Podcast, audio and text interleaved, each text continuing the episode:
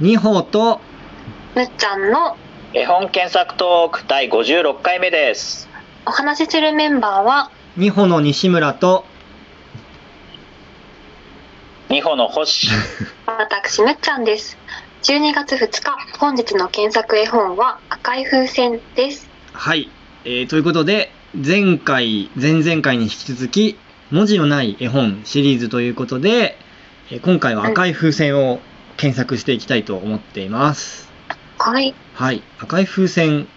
ご存知ですかお二人うんあの、なんだろう。一般的な名前すぎてどれのことだろうって正そ直れだけ聞く と一番最初はなんか逆に、 なんか童謡とかにあったっけなみたいな。あーうんあありそうだよ。ま確あ、か赤にい口とかさ、なんうか、んものすごくニュートラルの名前すぎて。確かにはい。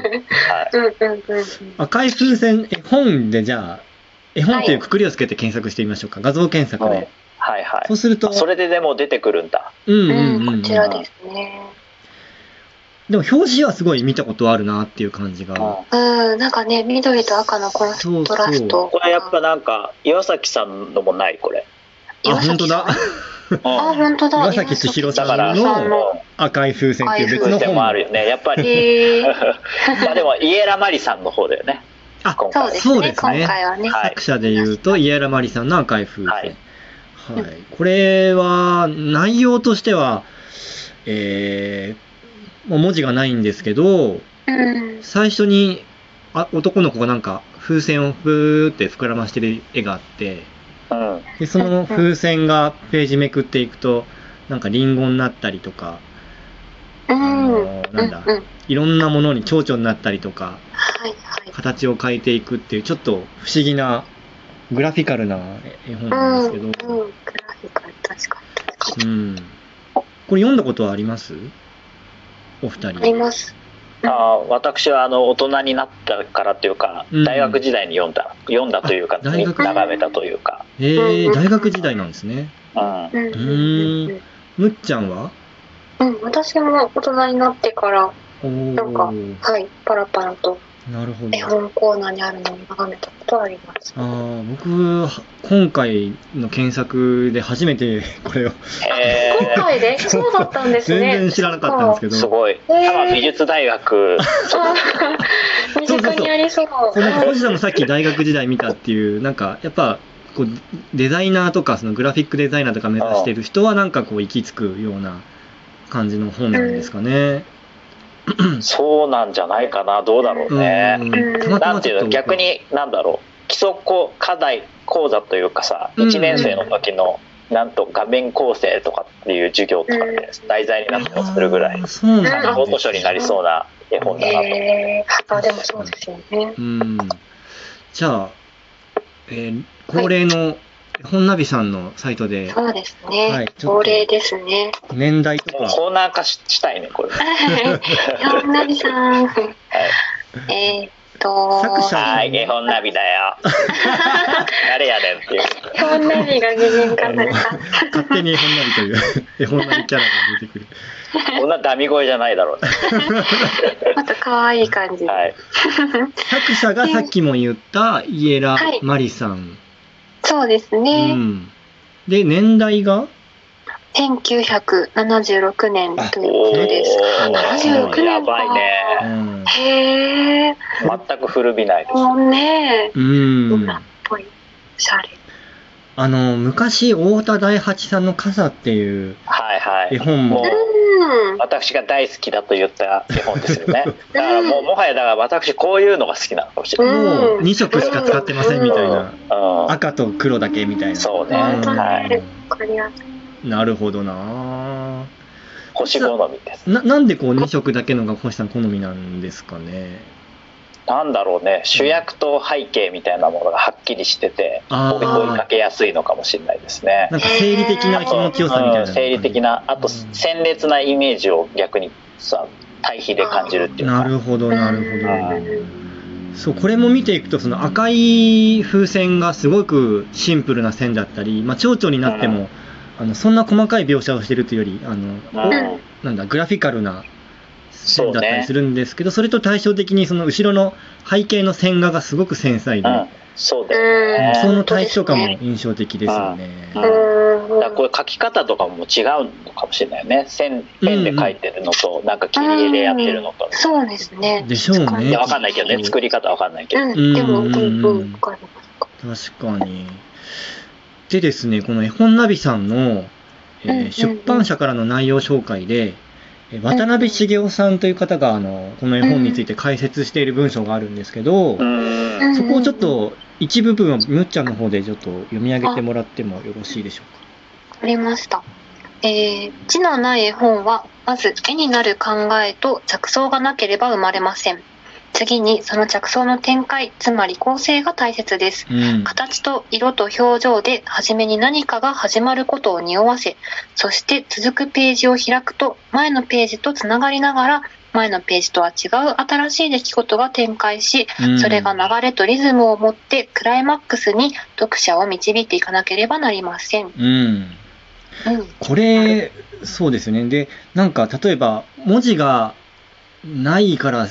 ないから成立してるというか、文字がなくても成立してるっていうことは、うんそれだけシンプルというか、例えば、この続きにもちょっと書いてありますけど、意味のわからない場面というか、突然新しいキャラが出てきたとかになると、うんやっぱこう、それを説明しなきゃいけない文章が必要になってくるんですけど、なるほどね。はいはうん、い。それを必要としないほどの、その、企画力といううか、んシンプルさというか。うんあれだよということね、なんかメタモルフォーゼじゃないけど、うんうんうんうん。ニューっとこう流れていく様が、うんうん読者がそのページをめくる行間じゃないけど、ページ感からこうんう感じてるみたいな、はあるいのかもはしれないい。ですね なん。かそこがこの絵本のすごい、すごいとこなのかなって思って。そうねうんなでるほども、安野さんがどういうふうにいろいろな角度から眺めさせるかっていう作法と、うんなんか似た、なんていうの、バックグラウンドっていうか、なんか裏側には、なんか極意みたいなのがありそうな気配を感じましたけどね。作り手としての極意みたいな。うんあーあーまあイエラ・マリさんの場合さっきと対比で鮮烈な赤っていうのがあるかそらうでそすねれあーなるがほどなね、るほどうん導いてくれるんだろうけどうんうんうんうんうんうん。いや、でも本当に、あの、これも実物、今回の調べるっていうことで実物見たんですけど、やっぱ本当に美しいんですよねえ。美しい、美しいんですよあね。なんだろうねうんこういう企画って別に立てても作ろうと思えば作れるじゃないですか、うんうんうん。あなんつうのなんつうの真似真似はしやすいじゃんあーなんつうのはいはいはいある種うんでもイエラ・マリさんのに到達しないその差は何だと思いますか、なんでしょうね。あ、でも、わかんないですけど、それの答えになるかもしれないことが、うあんのイエラ・マリさんについてのその検索でもしかしたら見つかるなん か。すごい検索で返してき たでは検索しますうんか、ではいちょっと、その、そうですね、今度はあの作者について検索してみたいと思うんですけど、はいはい。えーで、その作者についてよく語られているページがを見つけまして、うんちょっと僕、存じ上げないんですが、あの、カクカクラボさんっていうところがうん方がいらっしゃるのかなのスペース赤い風船。はい、検索するとカクカクラボですね。そうですね。カタカナでカクカクラボスペース赤い風船を検索すると、はい P3 というサイトがありまして、で多分そのカクカクラボさんという方々が、あの、うん赤い風船について語っているブログになるんですけど、ここにもう結構いろいろ集約されて、あの、イイエラマリさんのこととか書いてあるんです素よ。晴らしちょっえとー、そこを見つつ、い。カッカクラブさんってイエラ・マリさんだけじゃなくていろんな絵本取り上げらってらっしゃるとか。そうみたいでですすね。よね。これが、えー第4回目で紹介してるっぽい、はいはい第うん1、なるほど2、3回目があるはずっていう。えーはいじはゃいあちょっと背景のところをむっちゃんに、はいはい。はいうんうんえっ、と、イエラマリ、作者のイエラマリという人は一体どういう人だったのかというところで、えー、箇条書きでポンポンポンと一つ、イタリアのブレラ国立美術学校で絵を学んだこと、うん、うん、二つ目、そこで夫となる演奏周り。エントマ リあーごめ日んな本さい。作家デザイナーと出会ったこと三マつジ目かよ。全部で8冊の絵本を世に送り出したことうん。というとで、まあ、作品はとても有名なのに本の本人の情報はこれくらいしかないというふうにマ紹ジ介、かよ。2個目が強烈だった。ああそうなんでえ、す知かっている方ですかいや、超う。有名デザイナーですよ。あ、そうなんですかお。ーデザイナーカップルへーえまあじゃあその下の方、まあ、結婚されたということですね。 1932年にミラノで生まれて、うん、えー49年から54年まで国立美術学校で学び、エンツォ・マリと出会い55年に結婚と。うんうんうんうんえーその後、子供たちの資格について研究を行ったといい、うんこの二人の創作活動に影響を与えるものだったと。うんへえ、資格についての研あ究です。イエーラは1985年のうんインタビューでのところをちょっとあはい、えーインタビューで急速に発達する社会の中でテレビが子どもたちへ与える悪影響にを憂いてましたうんさらに私の子どものための本で私自身の興味を引く本が見や見つからなかったので絵本を作るのですと答えています、うんあー自分テレテレビに対抗できる絵本が作りたいっていう思いがなるほどなあったらしくてすごいですねやっぱテレビってすごいわちゃわちゃわちゃわちゃしてるというかい ろんな情報はいが、はい今で言うと YouTube に対抗できる絵本を作りたいみたいな感じかうんなねるほど、ゲームとかねへー任天堂 VS 絵本みたいえ そう VS、うん、そのな、うん、下に子供たちには複雑すぎると考ー、えあー書くものをよく観察しその全ての情報を書き出してから単純化するという書き方をされているっていうなるほどでその中でこう生命力が生まれてくるみたいなはいはいはいはい吉村さんあと40秒なんですけどさっきの私のああ質問の答えを、あ